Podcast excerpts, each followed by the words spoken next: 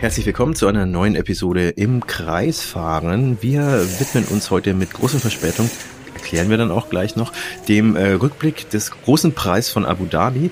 Wir schauen auf eine super Performance von Yuki Tsunoda. Wir schauen auf Charles Leclercs geniale Taktik am Ende des Rennens. Wir werfen natürlich einen Blick auf den Dominator Max Verstappen und seinen gefühlt 30.000. Sieg in dieser Saison.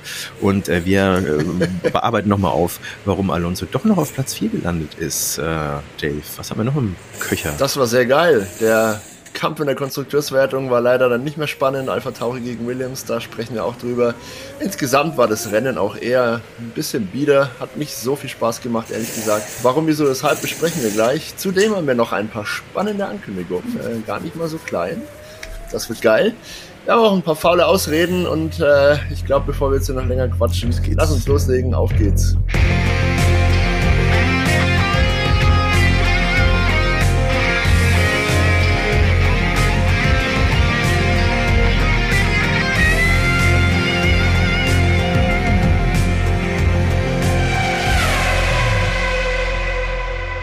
Ja, und jetzt. Genau, äh, mit den faulen Ausreden kann ich gleich nochmal ganz kurz hier die Brücke wieder herstellen.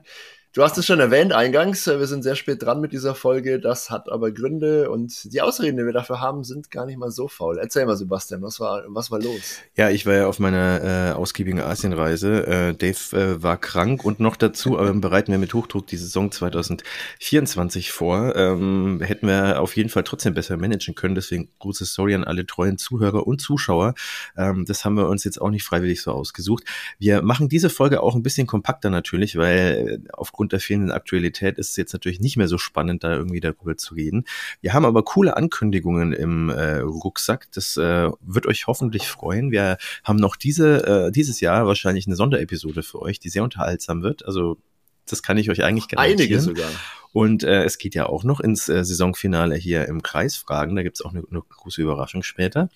Es lohnt sich also, ähm, dabei zu sein. Es lohnt sich auch, falls ihr es noch nicht gemacht habt, äh, subscriben entweder auf eure Lieblingspodcast-Plattform oder auf YouTube. Da könnt ihr übrigens meine Rule of the Red-Nosed Reindeer-Nase äh, bewundern. Ich habe mir da nämlich äh, natürlich absichtlich einen Pickel wachsen lassen, genau da, wo es irgendwie überhaupt keinen Sinn macht, wenn man vor der ja, Kamera steht. Meine ist hier, wenn ihr es ja. sehen könnt. Der ist Wir verraten nicht, wo er ist. Da müsst ihr jetzt auf YouTube nachschauen, wenn ihr es noch nicht äh, eh schon macht.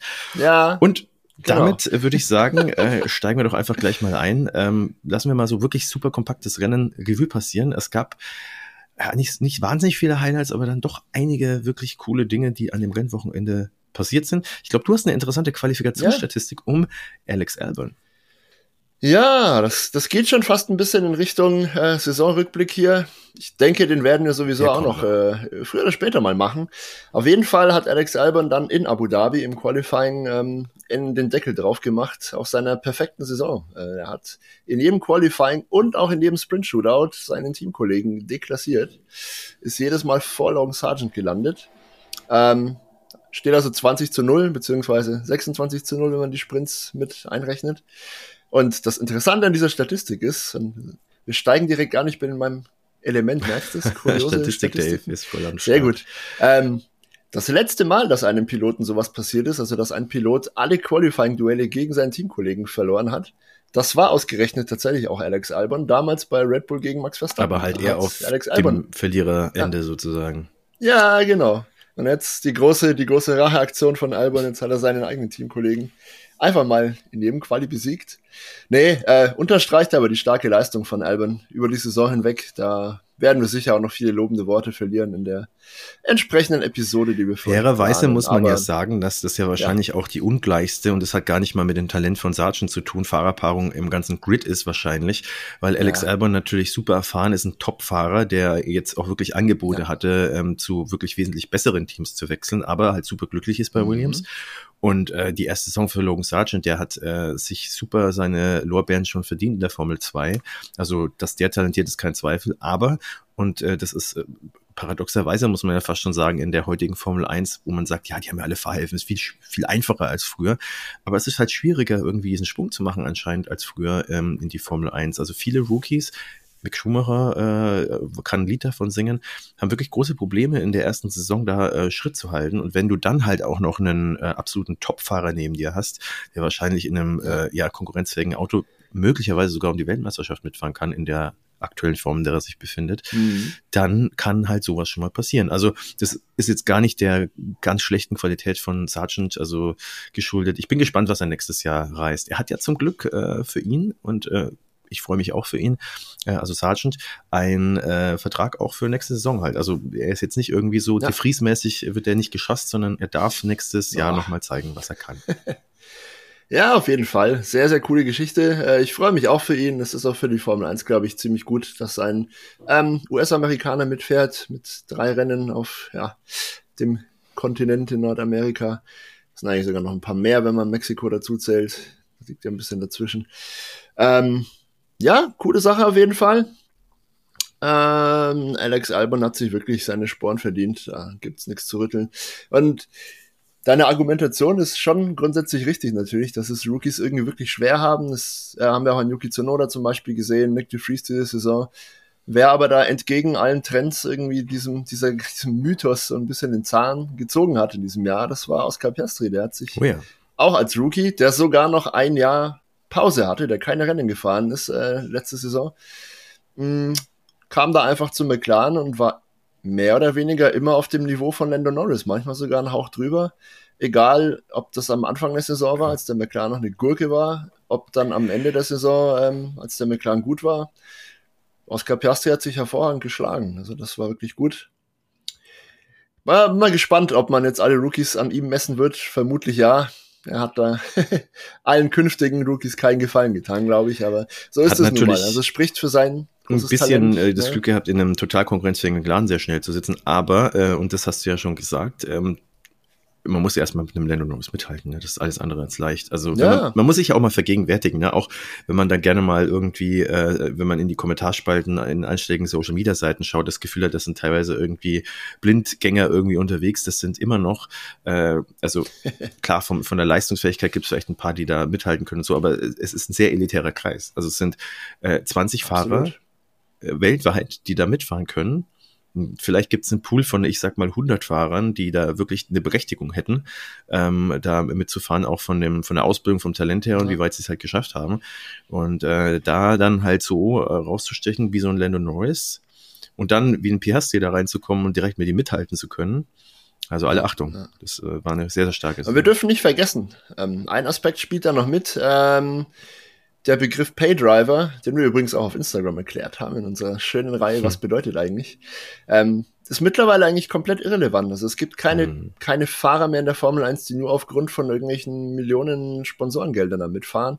Es bringen natürlich diverse Piloten schon ein bisschen Geld mit, aber ich wage mal zu behaupten, dass alle, die da mittlerweile ja. mitfahren, aufgrund ihrer Leistung äh, in den Cockpit sitzen und keiner mehr ausschließlich wegen der Kohle. Es gab ja mal so Zweifel diese Saison irgendwann in der Mitte äh, beim gewissen Lance Stroll, ob der überhaupt noch Lust hat, äh, weil er hat ja wirklich eine sehr ja, große Schwächephase ja. gehabt, deswegen super Überleitung. Ähm, der ist nämlich der einzige Fahrer tatsächlich ähm, neben Sargent, wobei das ja bei Sargent eigentlich auch sicher ist, äh, der nächste Saison nicht hundertprozentig irgendwie äh, im Cockpit halt äh, sitzt. Wobei auch da, glaube ich, wird sich nichts mehr tun. Ansonsten sind alle, glaube ich, hundertprozentig bestätigt. Das heißt, ähm, ja, ich glaube, es ist sogar erstmalig so, ne, dass es äh, von einem Jahr aufs nächste ein Starterfeld ja. gibt, das sich gar nicht verändert, wo alle Piloten ihre Sitze einfach behalten. Mit einer Ausnahme, aber das ist jetzt äh, Korinthenkackerei. Äh, ein Alfa Romeo-Team äh, gibt ja jetzt dann nicht mehr sozusagen. Es bleibt, also das Team bleibt das gleiche, es ist das Sauber-Team, aber die äh, gehen, soweit ich ja, weiß, ja. ich habe gelesen, die gehen mit dem Namen Sauber in die nächste Saison. Ja, das ist ja noch viel komplizierter. Ja noch ganz heißt das? Äh, Steak F1 Team Kick sauber oder so, also komplett äh, sperriger ah, Name. Ist dieses Streaming-Plattform. zwei Hauptsponsoren drin. Genau, ja, ja, genau ja. das. Die waren ja schon Sponsor dieses Jahr äh, und die waren auch in Spa, glaube ich. Da gab es eine Sonderlackierung, wo Kick ein bisschen prominenter vertreten war. Die sind jetzt neben Steak dann ähm, Namenssponsor. Okay. Aber gut, da ändert sich auch bei, bei Aston Martin zum Beispiel was. Die verlieren den Hauptsponsor Cognizant. Dafür ist jetzt ähm, Aramco, also der, der saudi-arabische Mineralöl.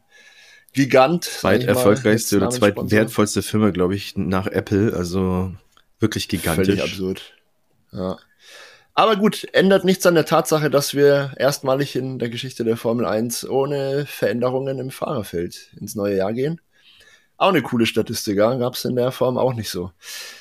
Jo, aber lass uns dann doch äh, mal Ein paar Worte zum Rennen nicht verlieren. nach vorne Mhm. schauen erstmal, sondern noch einmal kurz zurück nach Abu Dhabi, was, was da alles so passiert ist, damit wir das Rennen tatsächlich äh, allen Zuhörern, Zuschauern noch mal ein bisschen vergegenwärtigen können. Auch wenn es nicht das geilste Rennen der Welt war, ähm, waren trotzdem ein paar spannende Sachen, die passiert sind und spa spannende Kämpfe, auf die Ja. es natürlich zu gucken galt. Wir erinnern uns, es ging noch um die Wurst zwischen Alpha Tauri und Williams in der Konstrukteurswertung. Alpha Tauri mit stark äh, ansteigender Form.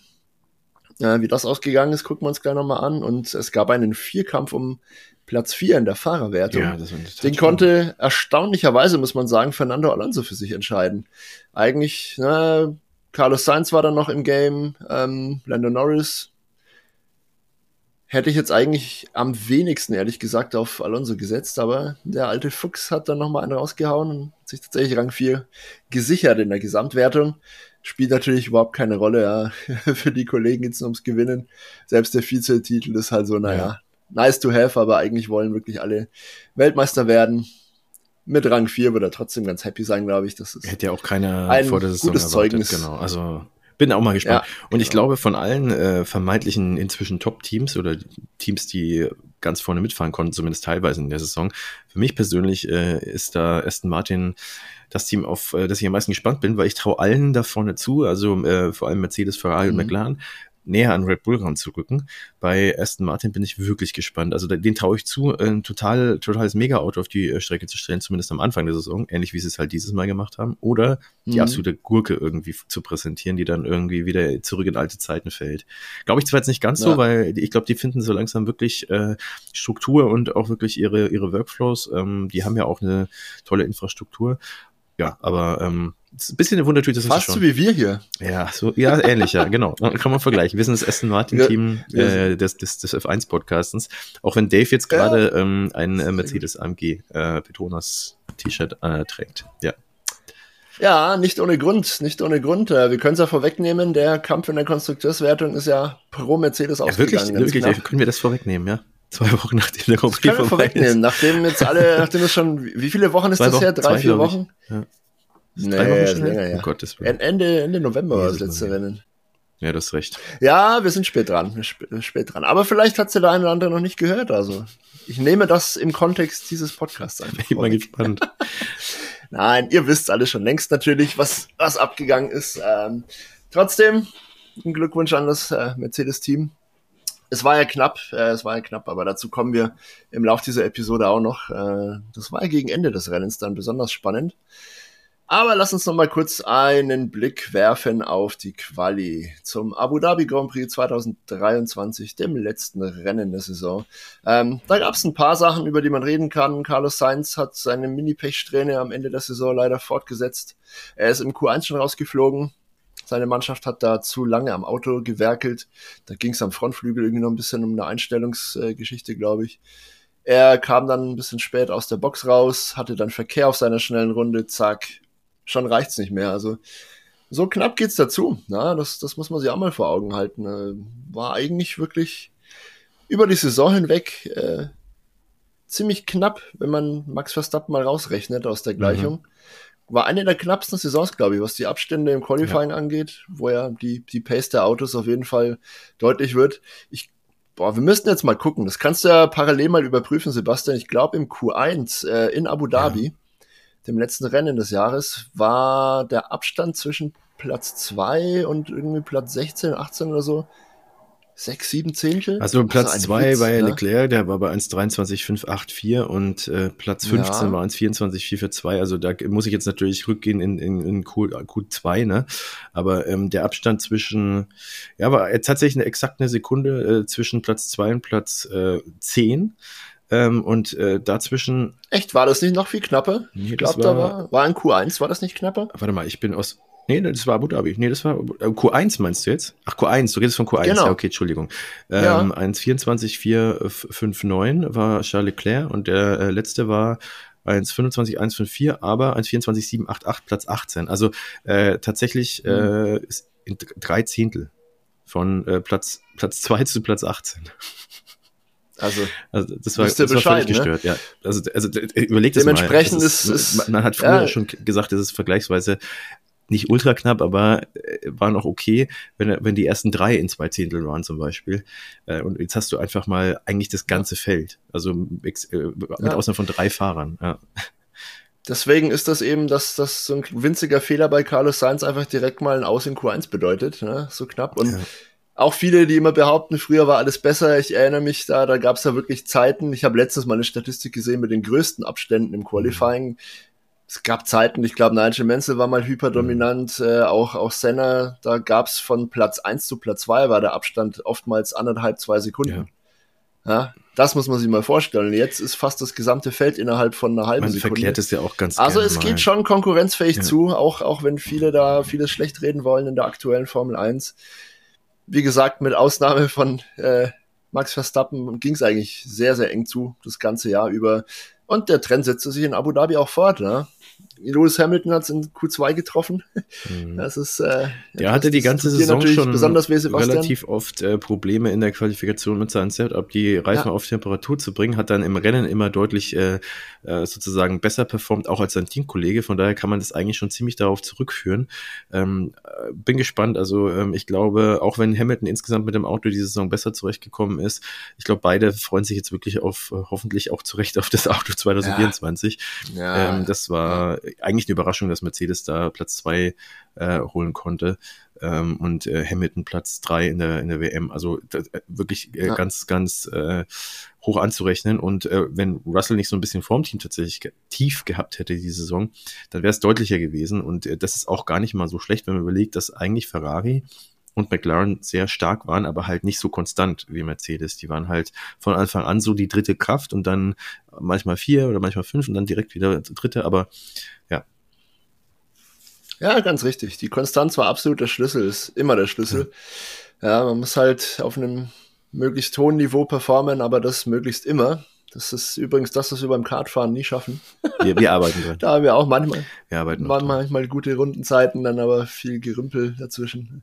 Apropos, äh, wenn ihr, wenn diese Folge rauskommt, haben wir ein kleines Gewinnspiel laufen. Da können wir ja kurz mal einen Werbeblock einschieben. Ähm, ihr könnt ein paar Gutscheine gewinnen. Äh, wir verlosen nämlich dreimal äh, Gutscheine auf 15 Euro ähm, von der Formula Card bei Nürnberg, da wo wir meistens unterwegs sind, wenn wir ein paar schnelle Runden drehen. Also wenn ihr die Folge hört und es ist noch vor ähm, Heiligabend 2023, geht mal schnell auf Instagram, nennt uns euren Lieblingsmoment der Saison 23, kommentiert einfach unter den Gewinnspielpost, was euch ja am besten gefallen hat in dieser Saison, welche Szene, ob irgendein Team, irgendeine Verwandlung, was auch immer. Ähm, und dann seid ihr im Lostopf, ja. Wir werden an Heiligabend drei glückliche Gewinner küren. Wenn es sich ergibt, können wir vielleicht zusammen gemeinsam irgendwie die Gutscheine einlösen und ein paar heiße Runden drehen, wenn ihr wollt. Wir sind da komplett offen für alles. Kurzer Werbeblock an dieser Stelle. Schaut mal auf Instagram. Äh, vielleicht das haben wir ja geschenkt, dass ihr euch da äh, gewinnen könnt, sozusagen. Ja. ja. genau, genau. Dann könnt ihr mal sehen, wie inkonstant wir fahren. äh, sehr schön.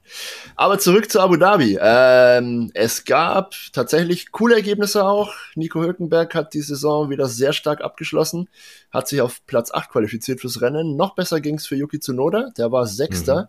Also Tsunoda war fest entschlossen, ähm, für sein Alpha Tauri-Team da irgendwie nochmal alles in die Waagschale zu werfen, damit die noch an Williams vorbeiziehen in der Gesamtwertung. Und auch von Nico Hülkenberg gab es nach dem Qualifying ganz deutliche Worte. Ähm, Ihr erinnert euch vielleicht, der Hülkenberg ist die letzten paar Rennen mit der alten Spezifikation vom Haas gefahren. Die haben ja ein sehr, sehr großes, eine Update oder eine B-Version schon in Austin gebracht. Kevin Magnussen ist mit dem neuen Auto gefahren, das lag ihm besser. Der Nico Hülkenberg ist dann aber wieder auf die alte Spezifikation gewechselt, weil er überzeugt davon war, dass die neuen Teile gar nicht so wirklich Speed bringen. Das hat er dann unterstrichen, ja, indem er sich vor Magnussen auf Platz 8 auf jeden Fall qualifiziert hat deutlich vor Kevin Magnussen. Ähm, und er hat dann auch wirklich ähm, öffentlich ein paar Worte an sein Team äh, ja, rausgelassen, hat gemeint, so, ey Leute, schaut, ich bin hier mit der alten Gurke immer noch schneller als unser neues sein, Auto. Ne? Also ihr, ihr müsst mal Gas geben, was die Entwicklung angeht, so kann es nicht weitergehen. Also er war da sehr deutlich und sehr kritisch, aber ich denke zu Recht. Also im, im ja, Entwicklungsrennen hat Haas überhaupt nichts gerissen. Es heißt ja, dass Gene Haas das Ganze eher als Asset sieht, ähm, das Team, das da jetzt nicht so in der Bereitschaft ist, da ultimativ irgendwie weiter nach vorne zu kommen, ähm, also zumindest nicht so wie bei anderen Teams und äh, dass er dann eher schaut, dass äh, ne, mit dem Formel 1 Hub dann irgendwann das äh, gut verkaufen kann. Ähm, bin ich nicht so nah dran, aber, aber mal, ähm, es tut natürlich auch gut, wenn man generell das Team nach vorne bringt, dann ist das natürlich auch wertvoller. Ne? Also äh, das, äh, ich bin, ich bin nicht so sicher, was ich davon halten soll, aber ja, Fakt ist auf jeden Fall, dass das, das mag funktioniert. Ja, das mag der Gene Haas ja so sehen, aber er gibt ja trotzdem ein Entwicklungsbudget frei. Ja. Und äh, ob seine mehrere hundert Mitarbeiter das auch so sehen, da bin ich nicht ganz überzeugt von. Und wenn die halt das Entwicklungsbudget nutzen, dann muss es halt besser genutzt um werden. Um komplett neue Teile zu entwickeln und die bringen dann aber nichts. Ich glaube, das ist. Es gibt naja, auf jeden Fall Verbesserungspotenzial bei Haas ne? und da bin ich auch mal gespannt. Ja. Also sie haben ja Anfang der Saison eigentlich gezeigt, dass sie theoretisch schon in der Lage sind, dann mit limitierten Mitteln da auch mal irgendwie irgendwie Punkte zu fahren. Das hat ja am Anfang ganz gut mhm. geklappt und dann kam halt irgendwie nichts ja. mehr, beziehungsweise das Update hat halt nicht funktioniert muss man auch die Kirche im Dorf lassen. Es ist, die haben halt nicht das höchste Budget und so weiter und so fort. Ähm, dadurch, dass sie jetzt äh, letzter geworden sind in der äh, Konstrukteurswertung, werden sie auch mehr Windkanalzeit nächstes Jahr haben. Also war ja diese Saison auch schon so, aber ne, also das, man, man kann auch das Positive rausziehen sozusagen und die Fahrerpaarung bleibt ja auch gleich. Also ein Hülkenberg wird dort bleiben wahrscheinlich maximal nur, nur noch die nächste Saison, wenn er so weitermacht ähm, und wenn Haas auch so weitermacht. Aber ja, remains to be seen. Ich würde sagen, ähm, wir äh, schauen mal ein bisschen weiter, bevor wir uns hier äh, groß äh, verquatschen. Ähm, Noda tatsächlich äh, im Rennen auch äh, völlig wie soll ich sagen, äh, von einem guten Geistern verlassen oder äh, besessen, ist dann zwischenzeitlich, zwischenzeitlich auf Platz eines gewesen. Und äh, kurze Mini-Anekdote, ich habe äh, hab das Ganze in Hongkong gesehen, war in der Sportsbar und da waren tatsächlich, ähm, ich war neben Tsunoda-Fans gesessen. Also das ist ja auch nicht äh, der, der, der absolute, äh, keine Ahnung, die absolute Selbstverständlichkeit, dass da Tsunoda-Fans auftauchen und die sind natürlich völlig aus dem Häuschen gewesen. Ähm, die haben sich mega gefreut, hatten auch alle Alpha Tauri äh, äh, Klamotten an und so. Also das äh, war auch lustig und die waren natürlich super drauf dann, ne? Ähm, als der Zunoda dann zwischenzeitlich dann mal auf Platz eins war.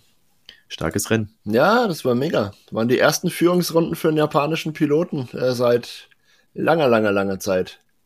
Ja. Fand er in unserer ähm, in unserer Rubrik auf Instagram Zahl des Tages, wo wir auch immer mal wieder kuriose Statistiken aus der Welt der Formel 1 beleuchten. Da fand das ja auch Erwähnung. Was, was, was hat dir denn im Rennen selber mal? gefallen? Ich würde sagen, ähm, wir, wir rushen auch hier mal äh, durch. Ähm, ja, spannender Start auf jeden, auf jeden Fall. Fall. Äh, Leclerc hat vehement probiert, äh, ja, die Führung zu übernehmen, hat sehr viel Spaß gemacht zuzuschauen, aber hat nicht so gut funktioniert, weil ein Verstappen ist halt nicht so. Er war, er war gefühlt zwei, dreimal sogar vorne, ja. also er war mindestens neben ja. Max Verstappen, aber Verstappen hat einfach gnadenlos die Tür zugemacht, als würde es noch voll um die WM gehen. Also da merkt man wirklich. Der ist halt voll Blut Racer. Der lässt auch nicht locker. Michael ne? Schumacher. Dem, dem, genau. Ja, ja. Der, der versteht einfach überhaupt keinen Spaß. So, selbst im letzten Rennen, es geht schon längst um gar nichts mehr. Nee, lieber Leclerc, äh, du überholst mich jetzt nicht. Fertig. Und er weiß ja sicher auch, ne, sobald er aus der ersten Runde als Führender kommt, kann er vorne wegfahren. Ja. Das hat er dann auch gnadenlos ja. gemacht. Also äh, auch da können wir dann mal ans Ende des Rennens spulen. Äh, ich erinnere mich an Worte von, von Lewis Hamilton, der dann gesagt hat, so, ey, Max Verstappen gewinnt hier das letzte Rennen des Jahres mit, wie viel waren es am Ende? 17, 18 Sekunden Vorsprung, mhm. irgend sowas. Mit einem Auto, das irgendwie ein halbes Jahr lang nicht ja. mehr entwickelt wurde. Also dem Lewis Hamilton ist da Angst und Bange vor der kommenden Saison. Der weiß genau, ja, das ist halt auch bauen so da halt schon seit, seit Adrian, wahrscheinlich Juli, August oder so am neuen Auto eher ja. rum haben da überhaupt nichts mehr entwickelt. Christian Horner meinte ja auch, das größte Update am RB19 in der zweiten Saisonhälfte war, war die neue Lackierung für Las Vegas irgendwie so. Hat er natürlich im ja. Scherz gesagt, ein paar, paar Teile haben sie schon gebracht, aber wirklich nichts, nichts der Rede wert und puh, ja, äh, war auf jeden Fall maximal dominant wieder der Verstappen. Max hat ja das Rennen de facto in der ersten Runde gewonnen, muss ja. man sagen. Ne? Wäre Leclerc da vorbeigekommen, ja, gut.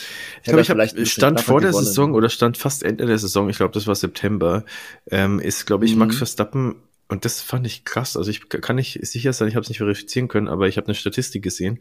Der ist bei allen ähm, Rennen für Red Bull wohlgemerkt, der hat ja zwei Saison für äh, Toro Rosso gefahren. Wenn der mhm. ins Ziel gekommen ist, ist er nur einmal nicht in die Punkte gekommen.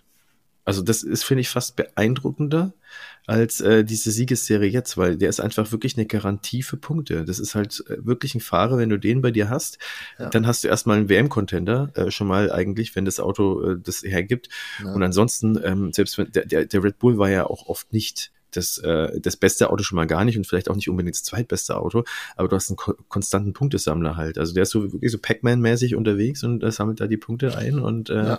da muss es schon mit Teufel zugehen. Und ich glaube, wo war er denn letztes Jahr in, in, in Silverstone? Da war er ja eigentlich zwar sein schlechtestes Ergebnis, äh, wo ins Ziel gekommen ist seit Ewigkeiten, aber ich glaube, auch da sind die Punkte gekommen. Da hat er ja noch mit Mick Schumacher gekämpft irgendwie in der letzten Runde. Ähm, ja, glaube P7 ja, also oder auch Punkte, ne? Also mich, ähm, ja. selbst, selbst bei einem kompletten, ja. kompletten Rennen zum Vergessen ist der halt trotzdem noch in den Punkten drin. Ja, so viel dazu fand ich nämlich ganz beeindruckend, ähm, weil man gefühlt alle Verstappen-Statistiken sind auf ultra Erfolg gepolt und man hat äh, so den Eindruck, so, okay, da gibt's jetzt nichts mehr, was einen irgendwie äh, beeindrucken könnte, aber da musste ich dann schon sagen, okay, das finde ich fast noch krasser jetzt als diese Saison, was natürlich total vom anderen Stern war. Aber es ist halt diese Konstanz über Saisons und Saisons und Saisons, äh, finde ich, finde ja. ich cool. Das ist auch, das ist auch etwas, da kann man jetzt ein Hauch philosophisch werden. Das ist auch etwas, das finde ich an der Formel 1 grundsätzlich ja fantastisch, ja. Das ist ein Sport mit so unendlich vielen Variablen. Da müssen so viele Sachen zusammenkommen, damit jemand gewinnt, ja, damit jemand überhaupt mal an der Spitze mitfahren kann, mal ein Rennen gewinnt und so. Und solche dominanten Serien, wie wir es jetzt erlebt haben von Ferrari, Red Bull, Mercedes, jetzt schickt sich ja Red Bull wieder an, eine Epoche mehr oder weniger einzuläuten, äh, wo sie einfach gewinnen am Stück. Wie viel man da wirklich jedes Wochenende zusammenbringen und richtig machen muss, damit man wieder vorne steht, wieder gewinnt. Was da an Motivation drin steckt, nicht nur bei einer Person, ist ja natürlich nicht nur der Fahrer, muss ja das ganze Team perfekt zusammenarbeiten trotz aller Siege müssen die sich jedes Mal aufs Neue motivieren, wieder nah ans Optimum zu kommen, weil die genau wissen, wir haben sie jetzt gerade schon erwähnt, ja, ein winziger Fehler, du landest zwei, drei Zehntel weiter hinten, zack, bist du in Q1 raus. Ja. Also so schnell kann das gehen. Und ganz unabhängig jetzt von irgendwelchen Sympathien für, für Pilotenteams oder was auch immer, das kann man einfach nicht genug würdigen und respektieren, wie viel Disziplin und Motivation die da alle ja, aufbringen, um solche Siegesserien überhaupt möglich zu machen. Also, ich ziehe meinen nicht vorhandenen Hut. In diesem Fall vor, vor Red Bull Max Verstappen in diesem Jahr oder seit zwei, drei Jahren. Aber ganz genauso vor, vor Mercedes früher, vor Red Bull in der Vettel-Ära, vor Ferrari, vor Williams in den 90ern, wer auch immer lange viel Erfolg ja. hatte. Das, das, ist ein Team enorm, enorm, enorm. Was hast du denn noch, ja, äh, über total. was du äh, sprechen möchtest, äh, was jetzt das Abu Dhabi-Rennen angeht? Ich überlasse dir das. Im Rennen. Ja, ja, wir haben ja über den Start schon gesprochen. Ja, der war cool, war spannend. Charles Leclerc hat es versucht, hat es nicht geschafft. Ähm, dann war erstmal lange Zeit nicht so viel los, muss man fairerweise sagen. Ja, ähm, wir haben mit McLaren gerechnet. Die waren stark dabei, waren gut in Form. Äh, Oscar Piastri hat sich, glaube ich, auf P3 qualifiziert. Lando Norris hatte schon wieder einen Bug äh, in der Quali konnte das Rennen nur von Platz 5 in Angriff nehmen. Was ja auch nicht schlecht Lando ist. Norris hat sich übrigens. Ja. Bitte? Was ja auch nicht schlecht ist. Nein, ist nicht schlecht, aber Lando Norris hätte auch äh, in die erste Startreihe fahren können oder sogar Pole holen. Also das, das muss er abstellen. Er geißelt sich ja oft genug selbst öffentlich und, und zieht es bisschen selbst ins Lächerliche, wie viele Fehler ihm im Qualifying unterlaufen sind dieses Jahr. Wenn er das noch hinkriegt in der kommenden Saison, geht's auf jeden Fall besser. Ähm, leider ging's für McLaren dann im Rennen insgesamt nicht so gut die haben einfach beide ihre Reifen ziemlich ähm, beansprucht. Ja. Es gibt in Abu Dhabi, das ist von der Streckenführung ein bisschen komisches Terrain für die McLarens. Die sind ja dieses Jahr sehr gut gewesen in schnellen Kurven. Es gibt nicht so viele schnelle Kurven in Abu Dhabi. Ja. Es gibt viele langsame, viele Schikanen, viele Geraden. Ähm, das liegt denen eigentlich nicht so und die McLaren haben dann aber versucht, in den schnellen Kurven, die es gibt, also es ist diese superschnelle äh, links, ich glaube Kurve 9 ist das, die ist zum Beispiel schnell. Da haben sie versucht, viel Zeit gut zu machen. Grundsätzlich, was ihnen auch gelungen ist, aber dummerweise sind das auch die Kurven, die dann sehr auf die Reifen gehen. Also da haben sie dann wieder ihre Reifen überstrapaziert. Dann sind die Reifen halt, ähm, naja, schneller eingegangen. Also war ein schwieriges Rennen für die McLarens.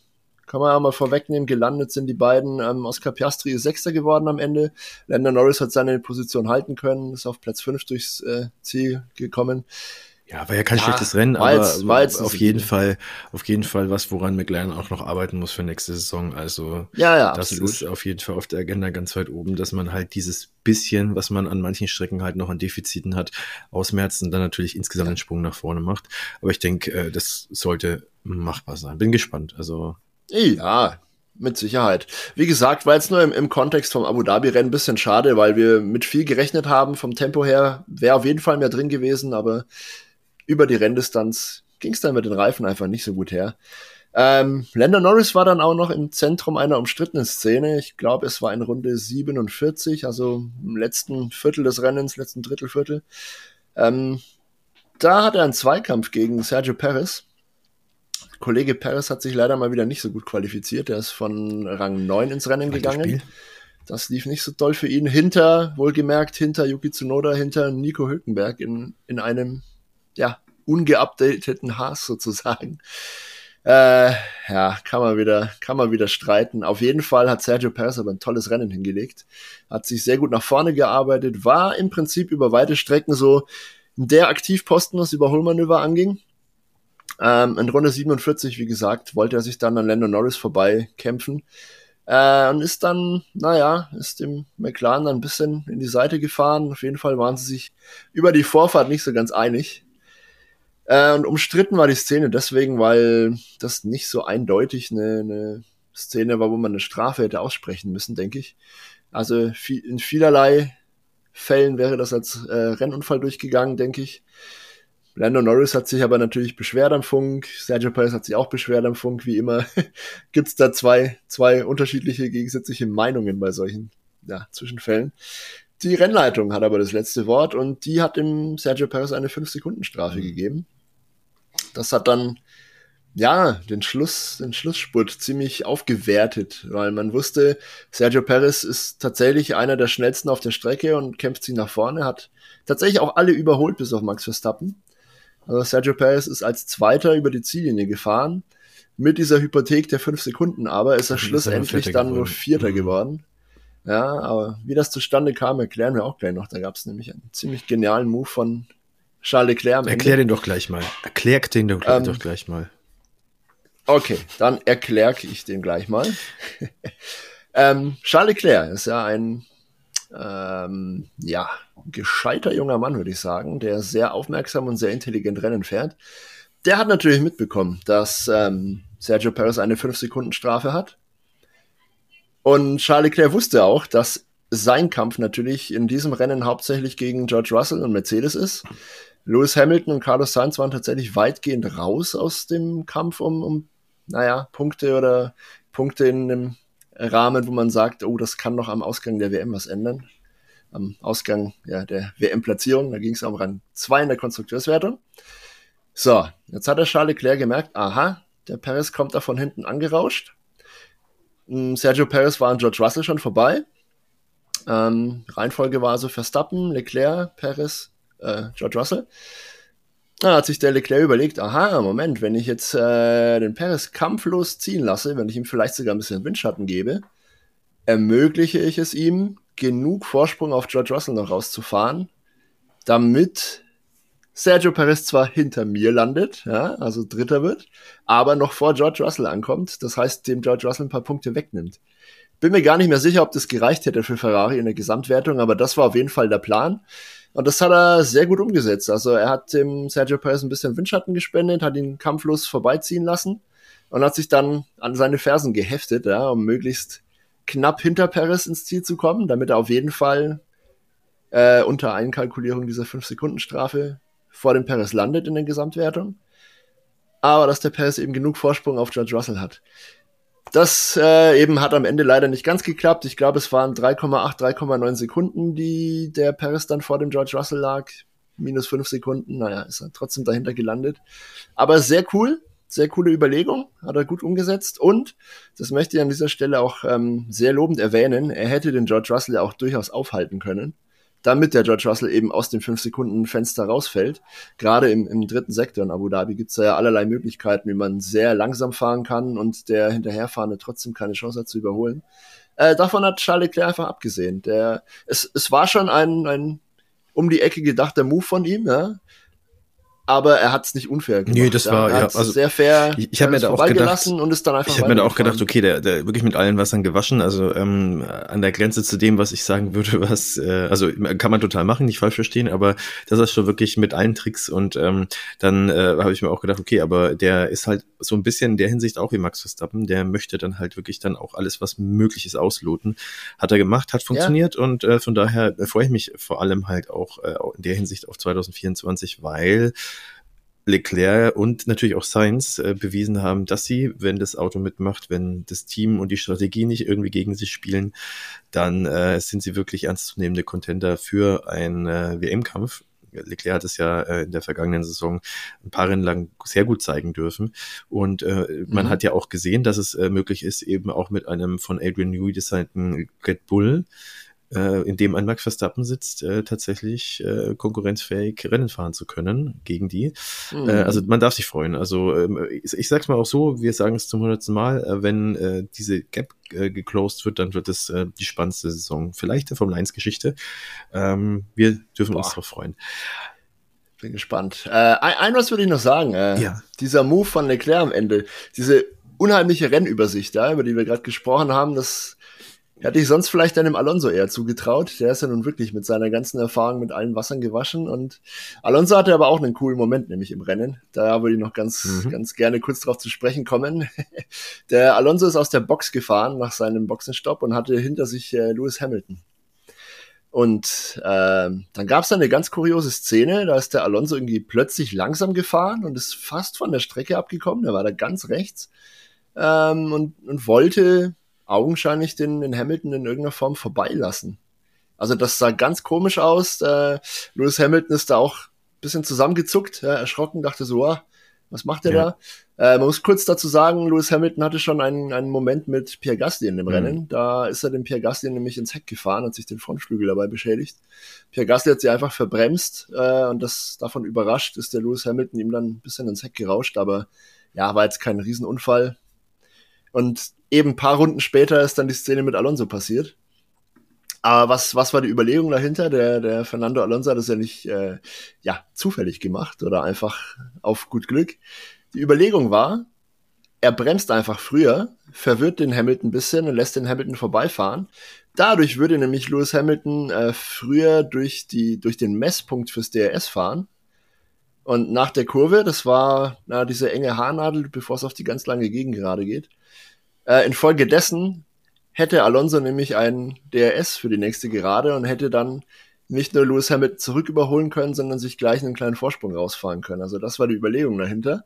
Hat nicht ganz geklappt. Lewis Hamilton ist erschrocken und hat äh, dann doch rechtzeitig gebremst und so konnte erst Lewis Hamilton mit DRS-Hilfe an Alonso dann, äh, ja, konnte den Alonso ganz gemütlich überholen. Hat aber nicht lang gehalten. Also Alonso's Aston Martin war dann schneller und der hat das dann wieder gerade gerückt. Aber muss man auch sehen, ja. Auch selbst in solchen Kämpfen weiter hinten, wo es eigentlich um nicht viel geht, wird da wirklich mit allen Tricks äh, gekämpft. War nicht sehr unterhaltsam. Damit wären wir äh, eigentlich durch, äh, womit wir jetzt nochmal unterstrichen hätten, dass auch ein Fernando Alonso, der mit äh, ja der älteste, mit Abstand der älteste Fahrer im Grid ist, äh, immer noch mithalten kann und immer noch äh, eine Rolle spielen ja. kann. Das heißt also, sowohl bei Absolut. ihm ist erstmal kein Ende in Sicht, äh, man kann sich da auch so ein bisschen drauf freuen, was bei Lewis Hamilton noch alles kommen kann. Vielleicht kann der auch noch zwei, drei Saisons verkraften, im schlimmsten Fall mit einem nicht konkurrenzfähigen Mercedes. Spätestens 26, glaube ich, werden die Karten sowieso nochmal komplett neu gemischt. Ähm, aber gut, das ist jetzt alles Zukunftsmusik. Toto Wolf hat aber keinen Bock, so lange zu warten. Schauen wir mal. Toto Wolf hat niemand, gesagt, er will nicht so lange warten. Niemand hat Lust Und Toto Wolf hat diese Woche erst gesagt, was meinst du? Niemand so? hat Lust, so lange zu warten, glaube ich, der es mit Mercedes ja, hält. Das stimmt. Toto Wolf hat die Woche auch noch gesagt, dass er nach wie vor felsenfest davon überzeugt ist, dass Lewis Hamilton der beste Formel 1 Pilot äh, am Grid ist. Ja, wir dürfen, wir dürfen uns auf nächste Saison freuen. Jetzt würde ich sagen, äh, lass uns eine Schicht drunter machen. Wir werden jetzt äh, einen, äh, den klassischen Break machen, äh, im Kreis fragen, kurz einschieben, äh, haben eine äh, coole News für euch und dann machen wir wirklich im super Schnelldurchlauf nochmal unsere Fahrerbewertungen, würde ich sagen, oder? Das heißt. Hell yeah. Aber erstmal ran an die Buletten. Wir spielen eine Runde.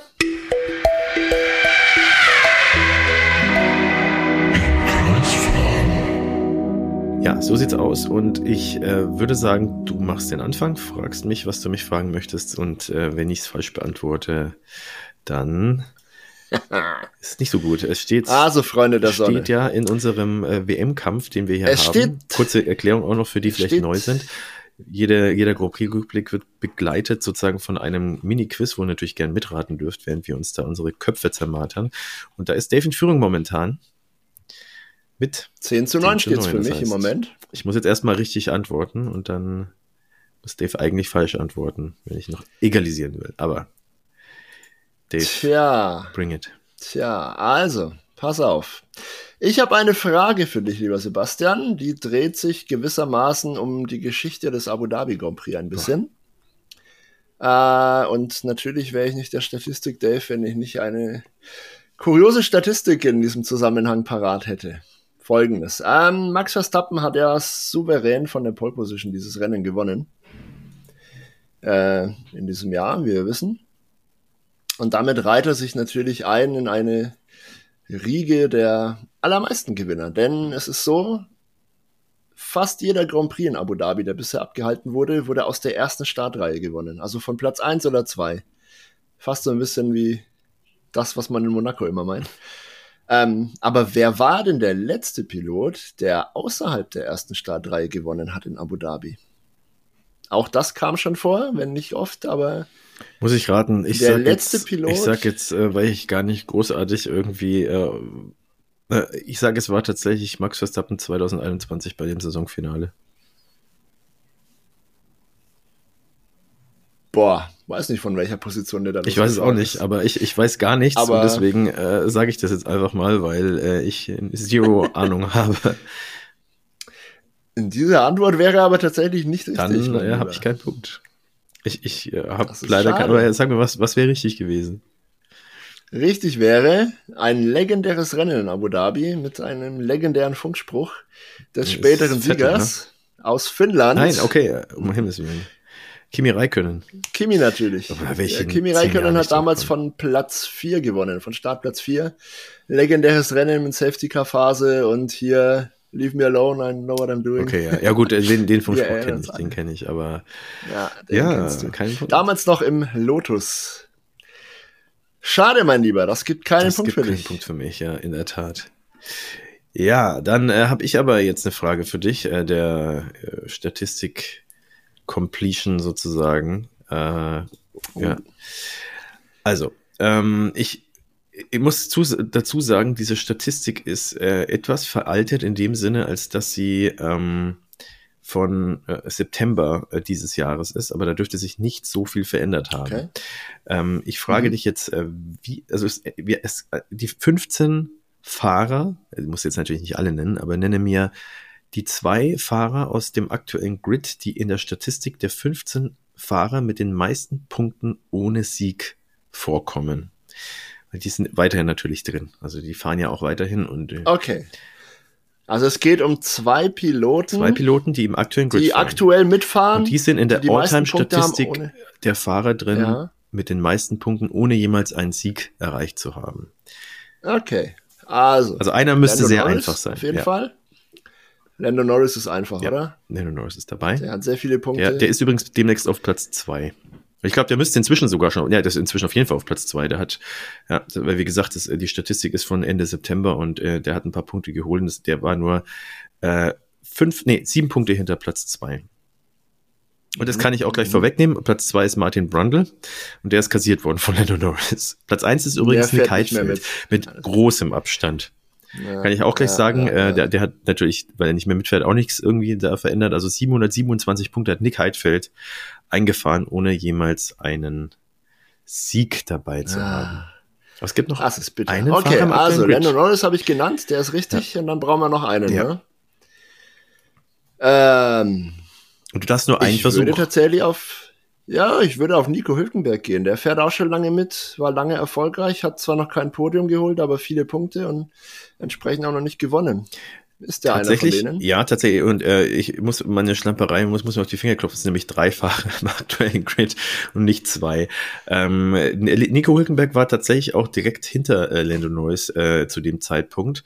Ähm, also Geil. ich Stand, wie gesagt, Ende September war ähm, 529 mhm. Punkte. Da sind jetzt ein paar dazugekommen von Lennon Norris und Hülkenberg hatte 519. Und ähm, das hätte ich persönlich auch gar nicht irgendwie gedacht, dass Hülkenberg so nah an Norris dran ist. Aber muss ja auch dazu sagen, dass ja. Norris jetzt auch äh, eine sehr lange Zeit hatte bei McLaren, wo halt einfach nicht viel zusammengegangen ist und McLaren auch nicht viel mit dem Punkt zu tun hatte. Und äh, das hat vielleicht so ein bisschen auch die Tatsache aufgehoben, dass Hülkenberg jetzt auch eine Weile nicht in der Formel 1 war. Also, äh, von, und, und vor allem halt bei Haas auch nicht viele Punkte geholt hat. Von daher, ähm, ja, ganz anders eigentlich. Ja, Aber es gibt noch einen weiteren. Und dann war es das aber. Einen noch. Jetzt aber den Punkt hast du sowieso, ah, weil ja, ich habe die Frage, äh, hätte ich gut, anders gut, stellen gut. müssen. Das freut mich. Aber mal gucken, ob ich auf den dritten auch noch Glaubst komme. nämlich nicht. Der dritte Pilot, der aktuell mitfährt unter den Top 15 ist okay. Ähm, Meiste Punkte ohne Sieg. Naja, Grosjean war früher immer so ein Kandidat, aber der fährt ja nicht der mehr mit. Der ist auf Platz 7 äh, mit 391 ja, Punkten, aber der fährt nicht mehr mit, genau. Ähm, aber wer fährt denn aktuell noch mit? Relativ lang und hat keinen Sieg geholt. ich glaube, ich, glaub, ich weiß, wen du sagst, ähm, aber ähm, ich glaube auch, dass es falsch sein wird, aber nee, sag.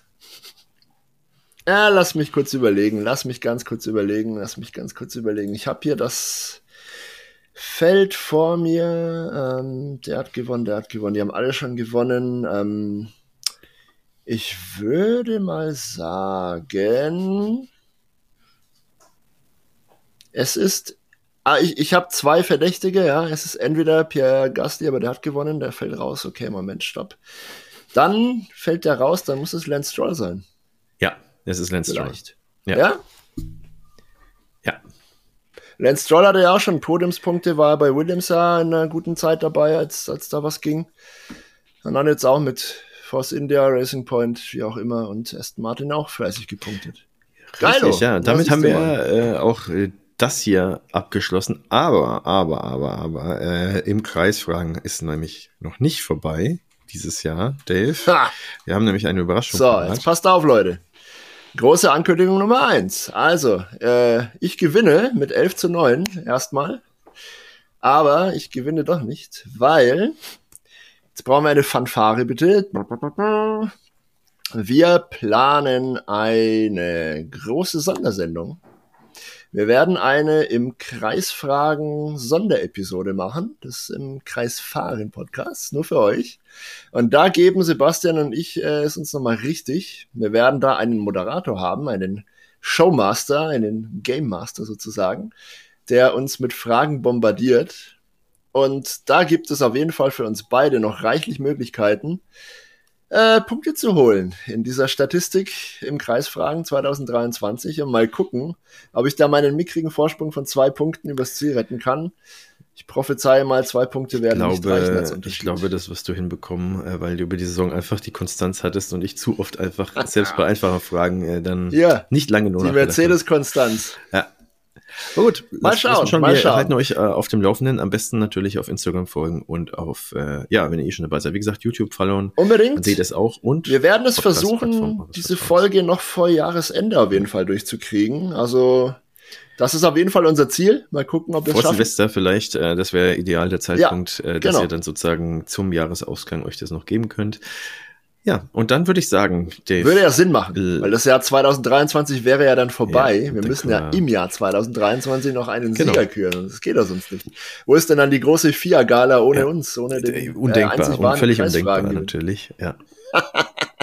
die FIA-Gala war ja schon verdammt. Gut, ja. dann würde ich sagen, jetzt aber wirklich. Sehr geil. Flott äh, rüberspringen in die nächste Saison, denn das war's mit der vorletzten Runde tatsächlich unerwarteterweise.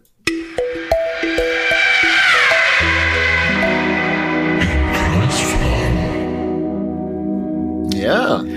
Und wir sind bei den Fahrerbewertungen und äh, da werden wir jetzt wirklich Tempo machen. Äh, ich würde sagen, Dave, wir geben uns mal pro Fahrer maximal 20 Sekunden Zeit, äh, die wir ja aufwenden. Wir sagen einmal von einer Skala von 1 bis 10, was sie aus unserer Sicht verdient haben. Und äh, ja, dann sagen wir noch ein bisschen was dazu sozusagen. Mm. Machen wir das oder machen wir wirklich nur unsere Highlights? Äh, die, die Top 3, Top 5 des Rennens. Äh, die, die wir dann äh, etwas genauer ausführen, meinst du? Können wir auch machen. Ja, also das heißt also, okay, dann äh, als einzige ausführen. Die wir als einzige ausführen. Aber okay, also jeder Fahrer, jeder Fahrer, jeder Fahrer mit Punkten. Ja, es ist schon ein bisschen länger her. Also ähm, wir wollen euch ja auch nicht langweilen damit, äh, deswegen. Ähm, aber wir wollen als Completionist sozusagen das Ganze jetzt auch ordentlich zu Ende bringen. Und äh, ja, dann würde ich sagen, äh, wir fangen an mit Haas natürlich. Die sind letzter geworden in dieser Saison. Und zwar das Fahrradduo ist altbekannt, äh, Kevin Magnussen und Nico Hülkenberg. Kevin Magnussen in der Qualifikation 17., Hülkenberg 8. Auch da wieder äh, klassischer Mega-Out-Performance äh, von Hülkenberg Richtung Magnussen und natürlich im Haas 8. zu werden. Auch wieder richtig gut. Im Grand Prix wurden beide natürlich auch wieder durchgereicht. Für Kevin Magnussen ging es gar nicht so weit nach hinten, weil der war ja schon ziemlich weit. Der war 20.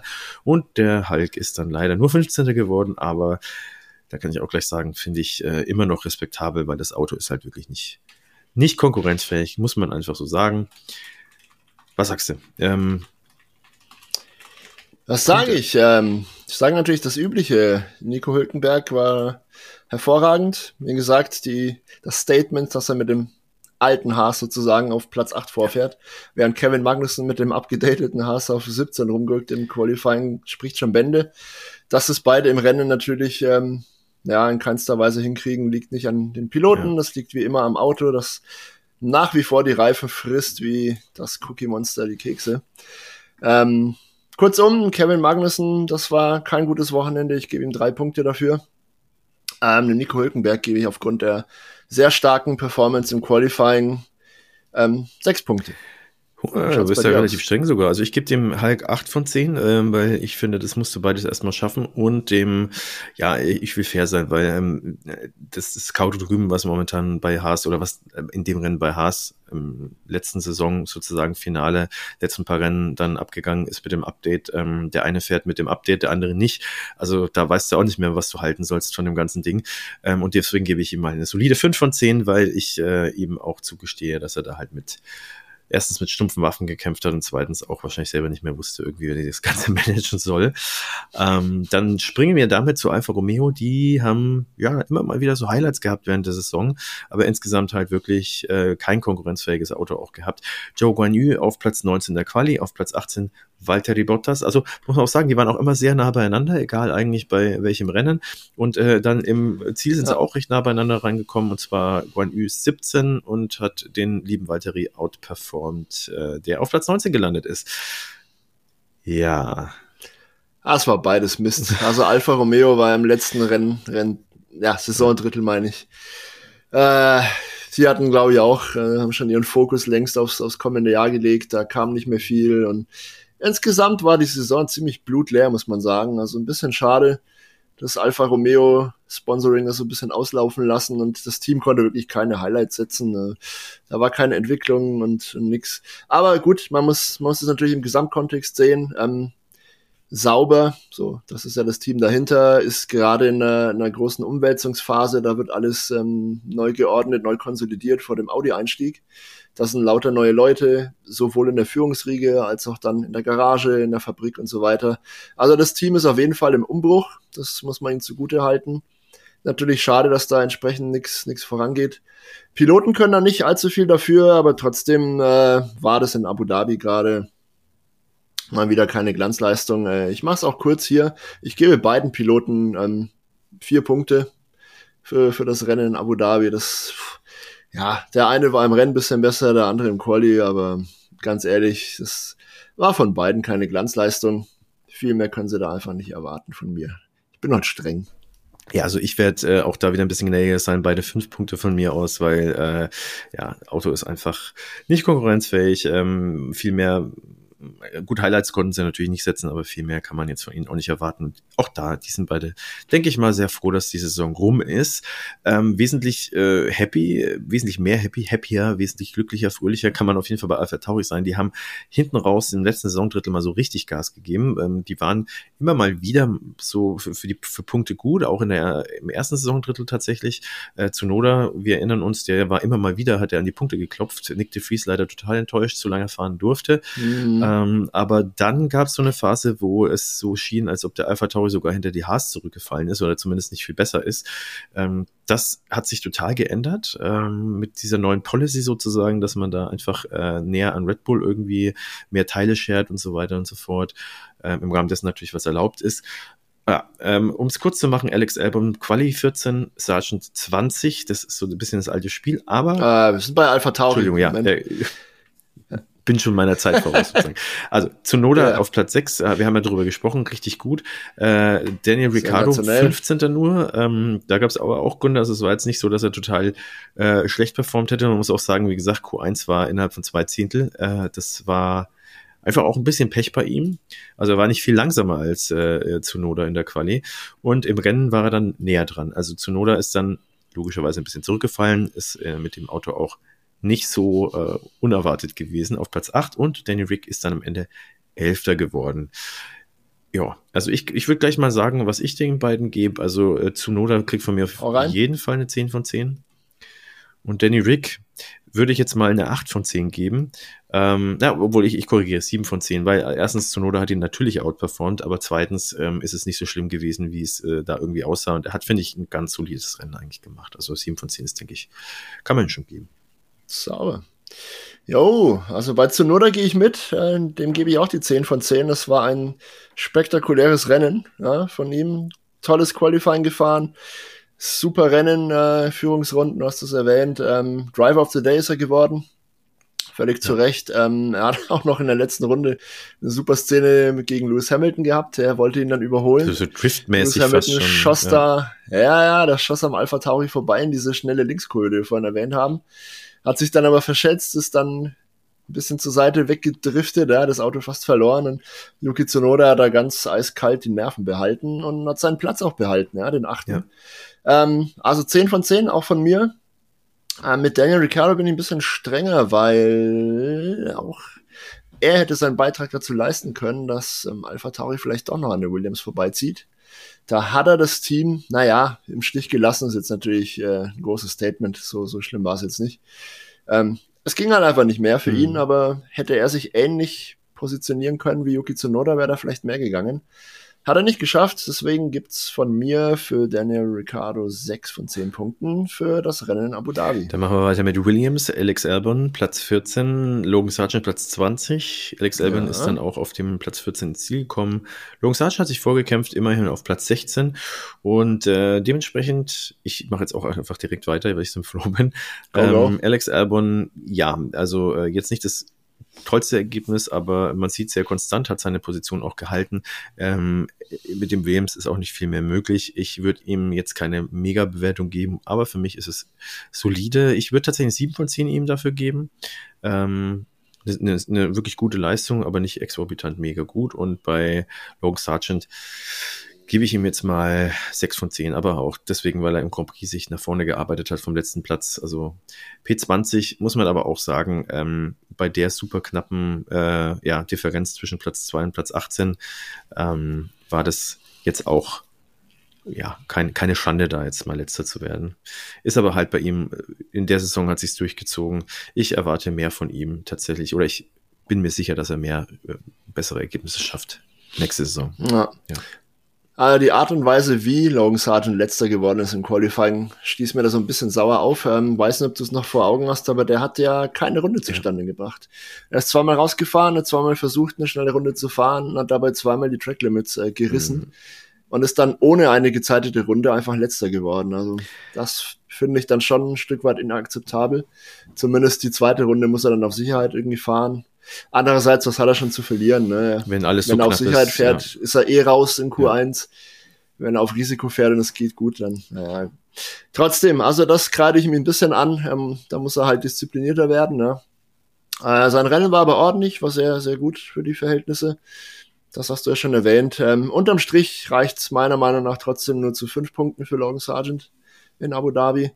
Ähm, ich denke auch, dass er mehr kann, dass er mehr zeigen wird nächstes Jahr, hoffe ich jedenfalls. Ansonsten klopfen da ja bestimmt auch schon viele Interessenten an ja. das Williams-Team an und haben Interesse an dem Cockpit. Ähm, Alex Albon war das Jahr über auf jeden Fall einer eine der Stars für mich. Ähm, in Abu Dhabi ging aber nicht viel zusammen ja, für ihn. Das, das, die Strecke lag dem Auto einfach nicht. Die ganzen Stärken, die der Williams hat, konnte er da jetzt nicht so wirklich ausspielen auf der einen längeren Geraden. Naja, gut, da gewinnst du aber nicht so viel Rundenzeit.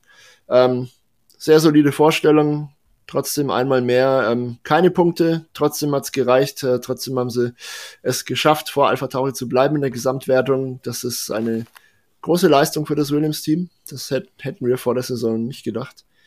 Ähm, ja, aber für das Rennen Abu Dhabi gebe ich dem Alex Albon solide 7 von 10 Punkten. Springen wir auf. Und damit kommen wir. Alpine, äh, Pierre Gasly 10. in der Quali, Esteban Ocon 12. und dann äh, im Rennen Pierre Gasly 13. und Ocon 12. Ich glaube, Pierre Gasly hatte mit so ein bisschen mit Reifenproblemen zu kämpfen. Da hat er ja, äh, ja federn lassen müssen. Esteban Ocon ja, hat es dann einfach die, die Position gehalten. Ähm, ja, war jetzt kein spektakuläres Rennen, äh, konnten jetzt in dem Sinne keine Akzente setzen, haben aber, finde ich, beide eigentlich einen guten Job gemacht. Pierre Gasly halt so ein bisschen aggressiver insgesamt gewesen, ähm, auch wahrscheinlich im Setup ein bisschen reifenfressender unterwegs. Deswegen, ähm, ja, ist auch nicht wirklich so hundertprozentig seine Schuld, dass er da jetzt aufgrund von fehlender Leistung äh, da zurückgefallen ist. War halt einfach ein anderer Ansatz, den er gefahren ist. Die beiden sind eh immer sehr, ja. sehr nah beieinander beieinander. Also auch da sieht man es ja, ne? in der Quali waren sie vergleichsweise nah beieinander. Im Rennen geht's ja nicht mehr näher beieinander, wenn man nur einen Punkt hintereinander, ein, ein, eine Position hintereinander ins Ziel kommt. Ähm, ja, ich würde einfach mal beiden jetzt sieben von zehn geben. Ich äh, habe heute meinen gnädigen Tag. ähm, ja. Ah, dem schließe ich mich tatsächlich an. Also auch ich würde beiden sieben Punkte geben. Das war eine ordentliche Leistung von beiden. In dem Auto war jetzt auch nicht, nicht viel mehr drin. Äh, einfach Pierre Gasly hat sich gut qualifiziert, er hatte Pech im Rennen, wie du schon gesagt hast. Esteban Ocon ging es ein bisschen anders. Der war halt konstant unterwegs das ganze Wochenende, äh, hat seine Position aus dem Quali gehalten im Rennen. Ist okay, Punkte gab es für beide leider nicht diesmal, aber das ähm, ja, hat das Material auch nicht hergegeben. Bei uns kriegen sie aber beide sieben Punkte. Das ist ordentlich. Und wir hüpfen weiter zu, zu Aston Martin. Aston Martin. ja, äh, wir äh, hüpfen zu Aston Martin und äh, Lance Stroll äh, auf 13 qualifiziert, Fernando Alonso auf 7. Fernando Alonso hat die Position dann auch ins Ziel gebracht und äh, der Lance Stroll ist ins Ziel als Zehnter gekommen, hat damit noch ein Pünktchen geholt und äh, der hat tatsächlich auch eine recht schnelle Rennrunde. Der hat zwar nicht die schnellste Rennrunde in den Asphalt gebrannt, aber immerhin die äh, viertschnellste Rennrunde hinter, äh, man höre und staune, Alex Albon und äh, wie könnte es andere sein, Sergio Perez und natürlich Max Verstappen, wer die schnellste Rennrunde sich geholt hat. Und äh, vor dem Hintergrund natürlich. würde ich tatsächlich Lance Stroll relativ positiv bewerten. Ähm, natürlich outperformed worden, äh, ziemlich deutlich auch von Fernando Alonso. Aber er zeigt, dass er jetzt zumindest mal sich gefangen hat, äh, hat ja eine gute Form, eine Aufwärtstendenz gezeigt in den letzten Rennen und äh, Punkt ist äh, gut. Äh, Pace hat eigentlich auch ganz gut gepasst. Ähm, er hat, finde ich, auch ein, war nicht unsichtbar in dem Rennen, ähm, hat, hat gute Akzente mhm. gesetzt. Dementsprechend würde ich ihm da auch eine 7 von 10 geben und Alonso, ähm, ja gut, Platz 7, aber mit welchem Auto, mit welcher Konkurrenz und hat dann ähm, P4 sich gesichert in der WM. Da gebe ich ihm jetzt trotzdem 10 von 10. Holla, jetzt aber. Nicht schlecht. Äh, ja, was mache ich denn? Lance Stroll, wie du gesagt hast, zeigt jetzt tatsächlich endlich wieder aufsteigende Form. So im, in den letzten paar Saisonrennen hat er jetzt dann doch Hoffnung aufkeimen lassen, dass er doch irgendwie noch Bock hat. Diese bisschen lustlosen Geschichten, gerade in Singapur mit dem Tiefpunkt, mit diesem schrecklichen Unfall im, im Qualifying, da haben wir auch gedacht, so, ach komm, der hat doch wirklich keine Lust mehr. Aber danach ging es eigentlich stetig bergauf und tatsächlich wurde er auch von Fernando Alonso gelobt, ähm, vor allem für seine Einstellung. Alonso hatte natürlich ganz andere Einblicke, ja. wie hinter den Kulissen gearbeitet wird. Und er meinte, der Stroll war die ganze Saison über, ähm, naja, jetzt nicht unbedingt besessen, aber er war sehr engagiert auf jeden Fall und hat versucht, mit ihm zusammen das Team nach vorne zu preschen, hat auch permanent an sich selbst gearbeitet und Alonso hat da keinerlei Zweifel daran, dass, dass der Stroll wirklich Bock hat. Es ist halt viel gegen ihn gelaufen und dann gerät man da schnell in eine Abwärtsspirale. Das ist schon, schon richtig so. Er hat auf jeden Fall berappelt und das ja, Rennen in Abu Dhabi war für Lance Stroll sehr ordentlich. Quali war so lala, im Rennen war er aber gut unterwegs, wie du gerade schon gesagt hast. Ich würde das mal mit sieben Punkten ähm, würdigen. War eine ordentliche, gute Leistung, aber jetzt auch nichts Herausragendes. Im Alonso ähm, gebe ich ein bisschen mehr. Ich glaube, ich gebe dem Alonso acht Punkte dafür, dass er sich äh, wieder mal mit einer konstanten und gnadenlosen, bekannt gnadenlosen Leistung, ja, dann auch wirklich den vierten Platz in der Gesamtwertung gesichert hat. Diese Trickserei gegen Hamilton da, das war schon wieder zum Schmunzeln und man kann echt nur mit dem Kopf schütteln, was, was der alles auf Lager hat, ja, mit welchen Wassern der gewaschen ist, der gute Fernando Alonso. Hut ab dafür, acht Punkte von mir. Ich glaube, das kann man vertreten. Dann kommen wir zu McLaren und zwar Oscar Piastri yeah. auf Platz vier qualifiziert, äh, auf Platz drei qualifiziert, Entschuldigung. Landon Norris auf Platz fünf. Grand Prix ist äh, Piastri auf sechs gelandet und Landon Norris dann vor ihm auf Platz fünf. Wir haben gesagt, äh, mhm. vorhin ein bisschen angesprochen schon, Landon Norris hat damit seine Position gehalten, Piastri um drei Plätze zurückgefallen. Äh, auch da wieder so ein bisschen Reifenmanagement-Geschichten und was es halt nicht alles so äh, zu sagen gibt bei Piastri. Nichtsdestotrotz äh, ist es für mich ein gutes Rennen gewesen von ihm. Äh, ich gebe ihm 8 von 10 und Lennon Norris tatsächlich ein bisschen weniger, weil ähm, ja, der hätte, ja, aber auch da wieder, ne, äh, Qualifikation Q1 ist ja dann super knapp gewesen und so weiter und so fort. Ich würde ihm gerne 8 von 10 auch geben. Ich gebe ihm trotzdem 7 von 10 tatsächlich. Du kannst gerne was anderes hm. sagen. Schau mal. Puh, da sind wir uns nicht ganz einig, glaube ich. Ich bin da, ich habe noch nicht so ganz Schwierig, ne? Nicht so ganz raus, was ich da mache mit den beiden. Also Oscar Piastri war sau stark im Quali auf jeden Fall. Hat dann im Rennen ein bisschen mehr unter den Reifen gelitten als Lando Norris, der natürlich mehr Erfahrung hat. Das muss man ihm zugute halten, ganz klar. Lando Norris hat, wie gesagt, wieder einen Schnitzer im Quali drin ja, genau. gehabt. Das gibt eigentlich einen Punktabzug bei ihm. Dafür hat er im Reifen, äh, im, im Rennen die Reifen besser gemanagt. Das unterm Strich landen sie bei mir dann doch, glaube ich, wieder auf der gleichen mhm äh, auf der gleichen Punkteausbeute und ich würde beiden acht Punkte geben. Das war eine sehr starke Vorstellung zum Abschluss der Saison, ähm, die unterstreicht, wie sich beide dann wirklich ähm, ja, aus dem Schlamassel des ersten Saisondrittels rausgearbeitet haben und dann einfach wirklich in der zweiten Saisonhälfte sehr konstant, sehr gute Leistung abgeliefert haben. Äh, wie ich vorhin schon ausgeführt habe, die Strecke lag dem McLaren tatsächlich gar nicht. Äh, und angesichts dessen sind die Platzierungen und die Punkte wirklich, wirklich gut, die sie da noch eingefahren haben. Kurzum, ich gebe beiden Piloten acht Punkte und wir sind heiter weiter unterwegs Richtung Ferrari. Charles Leclerc Platz zwei in der Quali, Carlos Sainz, wir haben drüber geredet, äh, Platz 16 und äh, der ist dann ja äh, auf Platz 18 nur gelandet, ähm, did not finish. Wurde gewertet auf Platz 18, also, ja, hatte dann glaube ich glaube, die haben das Auto aus der Wertung genommen, einfach gegen Ende. Da ging irgendwie nichts mehr. Ja. Ich weiß nicht, ob das Auto also kaputt offiziell war DNF, oder was da war. Genau, also offiziell war es ja. DNF in Runde 57, also der letzten Runde, der vorletzten Runde. Genau, ähm, wir haben, äh, ja, wie gesagt, also ich, ja, war, war schwierig, ich kann es gleich mal sagen. Also Schalke ist ja dann Zweiter geworden, das ist ja bekannt. Carlos Sainz, es ist ja nicht seine Leistungsfähigkeit, also ähm, das, das hat schon jetzt viel auch mit Pech zu tun, logischerweise. Ich gebe ja. ihm da, äh, wie ich so oft mache und wie wir es beide so oft machen, fünf von zehn weil es so ein bisschen außerhalb seiner Macht lag, was da passiert ist. Mhm. Charles Leclerc, ähm, boah, also dem würde ich, würde ich tatsächlich 10 von 10 auch geben, ne? weil ich meine, nur von Max Verstappen geschlagen, sowohl in der Quali als auch im Grand Prix. Ähm, mit seinem Manöver hinten raus hat er sich ja auch so ein bisschen Alonso-Züge äh, durchblitzen lassen. Ja. Also ähm, da hat er schon gezeigt, dass er einer der Großen sein kann und äh, zumindest mal situativ äh, in einem Rennen definitiv mit jedem mal mithalten kann, wenn er die passende Tagesform hat. Also von daher, ich gebe ihm gerne die 10 von 10. Sehr gut. Äh, da gehe ich voll mit, äh, was die Punkte angeht tatsächlich. Ähm, Carlos Sainz komplett im Pech. Also für ihn waren die letzten zwei, drei Rennen des Jahres einfach nur Pleiten, Pech und Pannen, was mir sehr leid tut, weil er eigentlich ein gutes Momentum auf seiner Seite hatte. Gerade nach dem Sieg in Singapur, nach dem saustarken Rennen in Monza war er wirklich, dachte ich schon, da kann dem Leclerc vielleicht den Rang ablaufen. Da lief aber viel gegen ihn dann leider.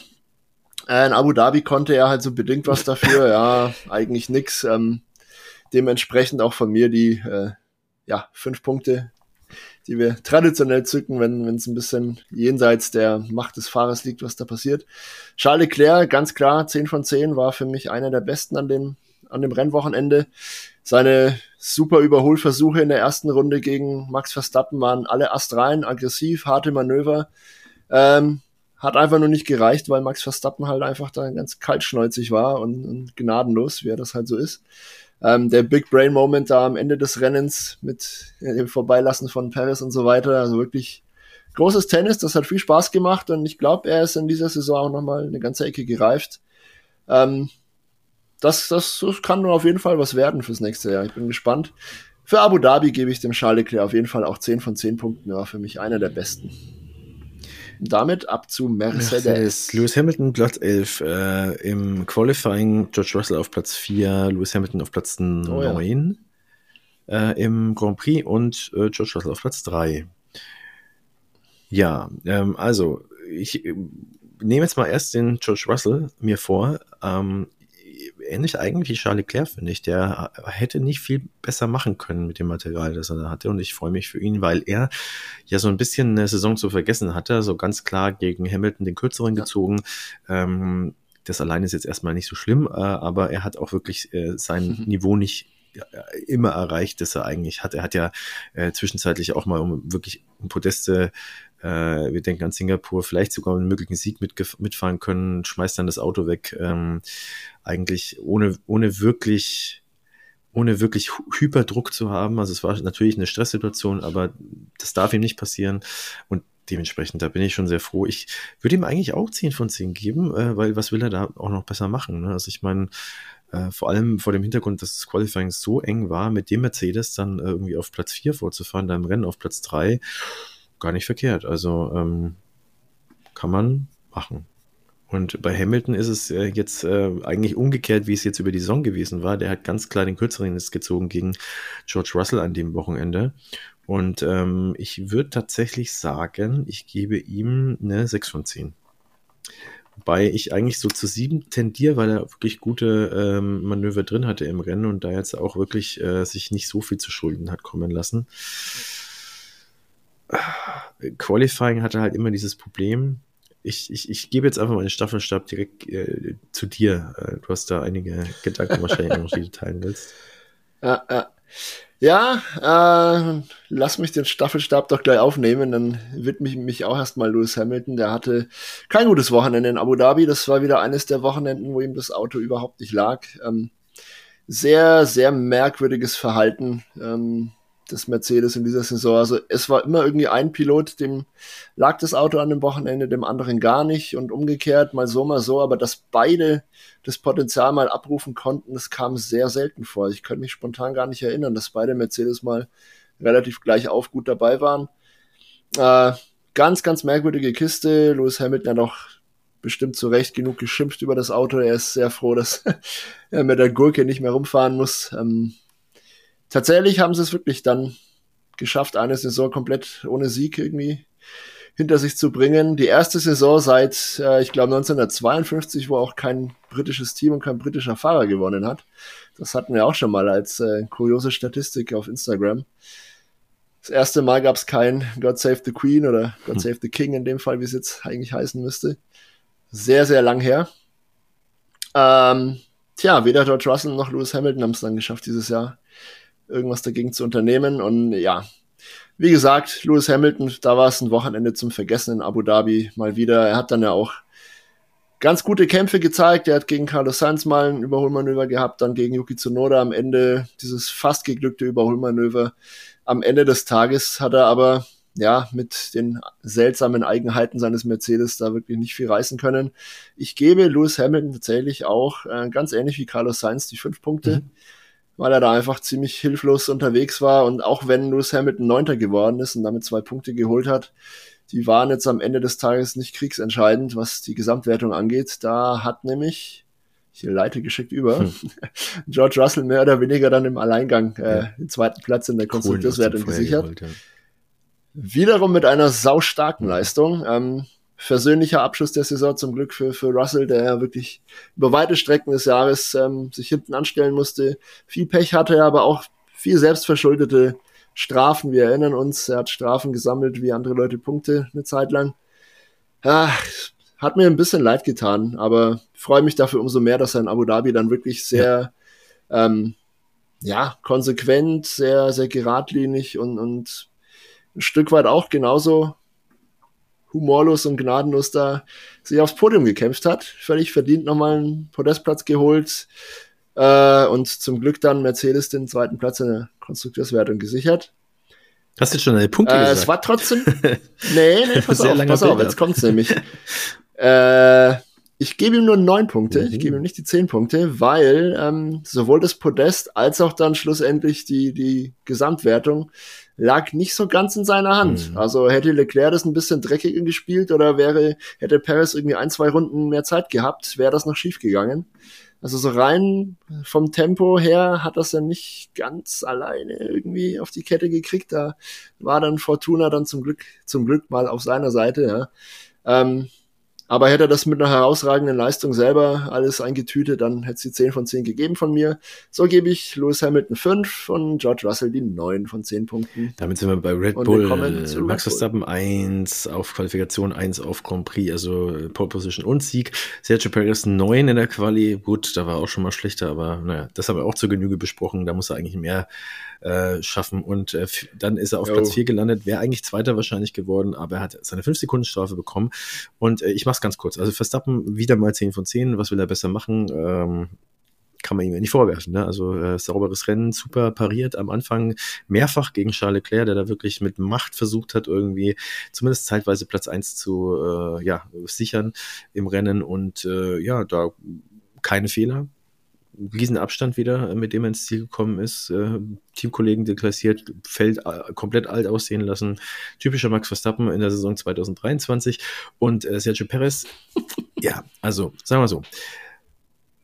Qualifikation eigentlich aus meiner Sicht wieder, äh, ich will jetzt nicht sagen inakzeptabel, ist ein bisschen zu hart, aber auch weit unter dem, was er eigentlich zeigen äh, sollte, auch wenn das Auto ihm vielleicht nicht so liegt wie natürlich eine Max Verstappen. Ähm, Grand Prix mhm. mit der 5-Sekunden-Strafe, die war sehr diskutabel. Also äh, wahrscheinlich wäre er Zweiter geworden, ähm, hat da eigentlich alles rausgeholt vor dem Hintergrund, dass er nur Neunter äh, im, am Start war, was er eigentlich rausholen kann. Ähm, ich würde ihm eigentlich eine 9 von 10 geben, aber aufgrund der Tatsache, dass er es einfach nicht hinbekommt, mit dem Ding in die ersten zwei Startreihen zu fahren, gebe ich ihm trotzdem nur eine 8 von 10 und freue mich aber auf eine hoffentlich starke Saison. Er hat ja schon wieder in einem Interview gesagt, er möchte, er macht jetzt nicht offensiv ein, dass er Verstappen deklassieren will oder so völlig fehl am Platz natürlich, aber er hat schon auch gesagt, also er will dann schon auch Weltmeister werden irgendwann. Und es wird seine letzte Chance werden nächstes Jahr, da bin ich mir ziemlich sicher.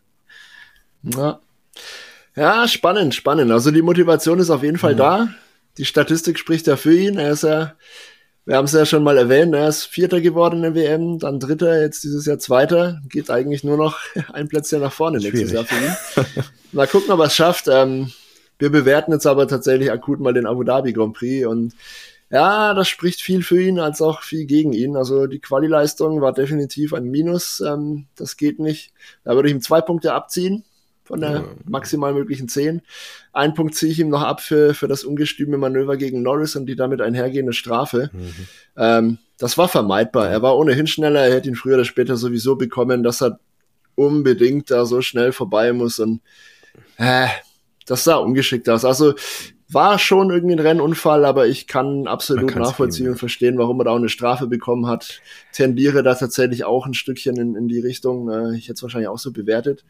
Äh, wie gesagt, das gibt Punktabzug, damit wären wir bei sieben von zehn, aber weil er doch ein sehr, sehr gutes Rennen gefahren hat und jenseits von dieser Norris-Aktion viele gute Überholmanöver gezeigt hat, gebe ich ihm jetzt äh, einen Punkt mehr und äh, wir landen bei 8 von 10. Also ja, okay. geht besser auf jeden Fall, gerade in dem Auto, aber es war kein schlechtes Rennen. Er versucht halt, er hat sich gut. Er versucht halt, finde ich, manchmal Verstappen zu, Sachen zu machen, ohne halt es wirklich hm. durchziehen zu können. Aber genau. das ja, spricht ja jetzt nicht unbedingt nur gegen ihn, sondern im, also der Wille ist da. Äh, ja, er kann aber es leider nicht so umsetzen, wie er es möchte. Vielleicht schafft er ja den Sprung ja. nochmal nach vorne nächstes Jahr, wenn er das konservieren kann. Ja. Anfang der Saison hatten wir ja so alle die Hoffnung so ein bisschen, äh, dass er zumindest mal Verstappen challengen kann. Etappenweise kann es ja mhm. auch, mhm. aber ähm, ja, man darf gespannt sein. Ähm, das war dann. Ja, ja, aber lass uns mal, äh, lass uns mal kurz die Aktion hernehmen. Ja. Wenn da ein Max Verstappen hinter Lando Norris auftaucht und genau das gleiche Manöver ganz genauso umsetzt, springt der Norris zur Seite und denkt sich so, uh, Verstappen habe ich eh keine Chance. Das ist nämlich genau diese, diese Art von Autorität, die du dann auf der Strecke ausstrahlst, die früher ein Michael Schumacher hatte, die ein Senna hatte. Wenn der in deinem Rückspiegel auftaucht, dann kriegst du einfach schlotternde Knie. Das hat, glaube ich, Martin Brundle auch mal erzählt. Der ist ja auch äh, schon in ja. der, boah, was war denn das damals? Formel Ford, glaube ich, gegen Senna gefahren. Da waren die ja sehr gleich auf. Die haben mhm. äh, um den Titel damals gekämpft. Aber als dann ein paar Jahre später das Duell in der Formel 1 aufkam, Martin Brundle hat gesagt, so, egal welchen Fahrer du da fragst, wenn da so ein rot-weißer McLaren mit einem gelben Helm in deinem Rückspiegel auftaucht, dann springst du einfach zur Seite, mhm. weil du weißt genau, du hast keine Chance. Ja. Und bei einem Paris hast du aber eine Chance und dann wehrst du dich und dann kommt es halt zu solchen Situationen. Ne? Das, das, das finde ich, was man halt, auch manchmal so im Fußball nicht. sieht, wenn da so ultradominante Teams sind, dann, ähm, mm. dann, dann gehen die Gegner teilweise in so Defensivtaktiken rein, die von vornherein ja. eigentlich nur auf jetzt äh, Schaden verhindern irgendwie aus sind und nicht irgendwie ich. Manche mhm. könnten wahrscheinlich dann auch den Paroli bieten und vielleicht sogar auch mal gewinnen, aber man, man versucht halt von vornherein äh, irgendwie wenig Gegentore zu bekommen, vielleicht einen Unentschieden rauszuholen, aber auf Sieg gehen dann wenige und das begünstigt dann natürlich dann auch nochmal diese Dominanz dann zusätzlich.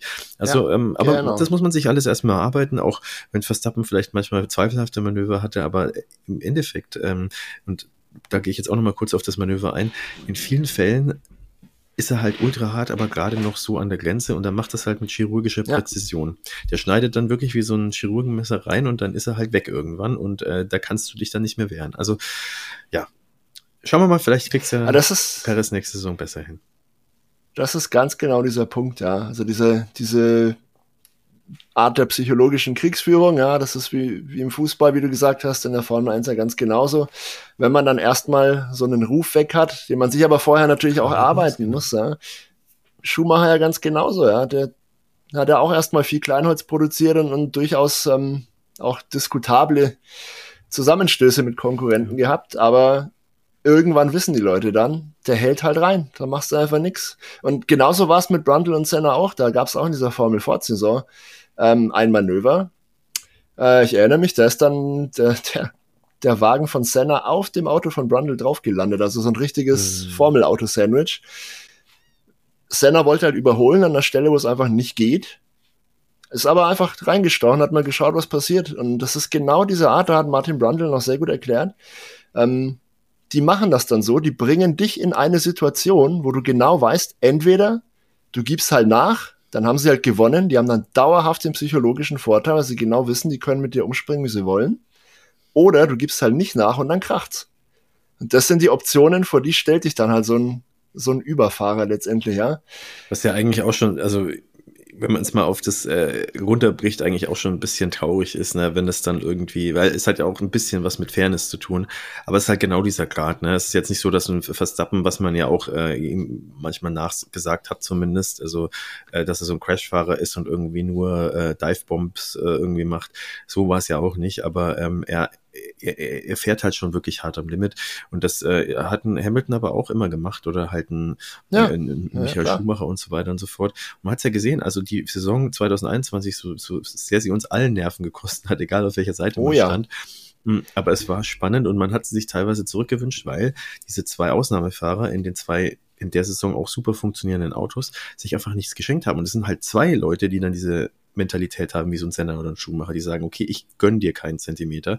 Und wenn dann ja. halt, dann, dann äh, Silverstone, äh, wir erinnern uns alle dran, ich will gar nicht das Fass aufmachen, aber da war es dann halt wirklich ein, zwei Runden, glaube ich, so, ähm, dass du in jeder Kurve gedacht hast, okay, jetzt es krachen und es ist halt dann wirklich so dieses Ding, wer ja, das war die Startrunde. Genau. Das ging über ein paar Kurven. Ein paar Kurven so genau. Und dann, also es mhm. war, aber es war wirklich, es hätte in jeder Kurve eigentlich krachen können, weil die eigentlich in jeder Kurve nebeneinander ja. waren. Und man hat halt wirklich sich gedacht, okay, wer wer äh, nimmt sich jetzt zurück und wer nicht. Und dann, wenn sie sich halt uneinig sind und dann halt beide irgendwie gleichzeitig alles wollen, dann passiert halt sowas. Und ja, aber das macht es ja dann auch irgendwie spannend, solange das Ganze halt dann nicht in Desaster endet. Ähm, zum Glück ist es ja glimpflich ausgegangen. Ist das ja. halt auch so der Nerven. Das unterstreicht unterstreicht aber genau den Punkt, ne? Dass äh, solange solang Hamilton mit seiner Erfahrung, also ich beziehe mich jetzt auf generell ja. die Saison 21 damals, äh, solange Hamilton mit, mit seiner ganzen Erfahrung da einfach immer zurückgesteckt hat, als Verstappen irgendwas probiert hat, ist halt dahinter gelandet. Als er dann irgendwann beschlossen hat, so ich stecke jetzt nicht mehr zurück, mein Freund, dann hat's halt immer gekracht. Oder oft. Das war ja nicht nur Silverstone, da gab's ja. Silverstone, Monza, wir erinnern uns ja. an, an um, in Jeddah in Saudi-Arabien gab's dann auch so ganz, ganz dämliche Zwischenfälle zwischen den beiden. Äh, aber ein Verstappen lässt sich da nicht beeindrucken. Er weiß genau, entweder ich gewinne halt oder es kracht. Ja, der, der denkt sich dann halt so. auch, okay, lass es die Rennkommissare entscheiden und äh, der Erfolg hat ihm ja, recht gegeben. Und ähm, ja. ja, aber du, ich, ich freue mich schon, äh, Verstappen mit ein paar Jahren mehr mehr Erfahrung, die er jetzt hat und äh, Hamilton hoffentlich mit einem konkurrenzfähigen Auto, wenn die beide wieder äh, das Material haben, das sie halt 21 hatten, dann wird's richtig lustig. Und da gibt's jetzt noch ein paar andere wie Leclerc und so weiter und so fort. Ich sag's immer wieder gerne. 24, freue mich drauf. Es dauert ja auch nicht mehr allzu lange und jetzt machen wir dann auch langsam einen Schlussstrich unter die Folge, ähm, yes. bis die neuen Autos vorgestellt werden. Wir haben ja jetzt dann eigentlich schon Jahresende. Mitte Februar, das heißt also so von jetzt an äh, acht Wochen eigentlich, wahrscheinlich andere Teams vielleicht sogar ein bisschen früher, werden die neuen Autos vorgestellt. Ferrari hat ja jetzt äh, für den 13. Februar schon fest ähm, ja, äh, angekündigt, dass sie das äh, Auto für 24 ja, ja. vorstellen. Nicht so romantisch wie letztes Jahr, wo es der Valentinstag war, wo man richtig die Liebe zu Bella Macchina irgendwie Knapp. gespürt hast äh, von den Italienern. Amore. Ja, aber wir dürfen uns jetzt schon richtig, richtig aufs nächste Jahr freuen. Und vorher gibt's noch zwei Podcasts von uns. Das sei jetzt noch gesagt. Und zwar einmal das im Kreisfragen Spezial, hoffentlich noch äh, kurz vor Silvester. Und der Saisonrückblick, wo wir uns auch mal so ein bisschen äh, anschauen, was äh, Dave und ich für steile Thesen, da gab's ja Anfang des Jahres den Podcast äh, in den Raum gestellt haben und ob die denn zugetroffen, äh, äh zutreffen und wahr geworden sind. Ich bin selber gespannt. Das wird großartig. Ja. Das wird ganz großes Tennis. Also ähm, an dieser Stelle auch nochmal kurz ein, ein Dankeschön vor allem erstmal an euch alle, die ihr uns das ganze Jahr über begleitet habt, die ihr zugehört habt fleißig, die ihr auf YouTube geguckt habt, die ihr auf unseren Social Media Kanälen äh, fleißig gepostet habt, uns, uns äh, Nachrichten geschickt habt, Beiträge kommentiert, geteilt habt. Also super, super vielen Dank. Ja, das war jetzt das erste richtige Jahr im Kreisfahren so bisher. Ähm, wir haben aber noch viel vor, ja. Also neben den zwei Podcasts, die dieses Jahr noch kommen, äh, werden wir uns in den nächsten Wochen zusammensetzen und vor der nächsten Saison nochmal so ja, ein äh, richtiges Upgrade wagen, glaube ich. Da wollen wir noch nicht zu viel verraten.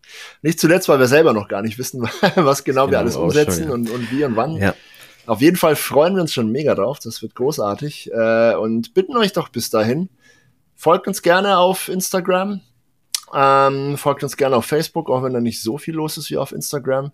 Wir sind neuerdings auch auf Blue Sky und auf Threads, wenn ihr auch da unterwegs seid. Also wir sind total im Game, was alle modernen Social Media Kommunikationskanäle angeht. Ähm, denkt an das Gewinnspiel, wenn ihr diesen Podcast oder dieses YouTube-Video hier gerade noch vor Heiligabend 2023 genießt, könnt ihr noch bei unserem Gewinnspiel mitmachen und ähm, Gutscheine fürs Kartfahren gewinnen. Äh, ja, ansonsten schaut immer mal wieder rein. Wir posten gerade nicht super viel, aber punktuell dafür umso coolere Sachen. Lohnt sich dran zu bleiben. In diesem Sinne. Frohe Weihnachten. Frohe Weihnachten. Dann hören wir uns kurz danach mit dem Saisonrückblick 2023. Und in dem Sinne. So machen wir das. Gut, ne? Macht es gut, habt eine schöne Zeit. Bis bald. Ciao. Ciao.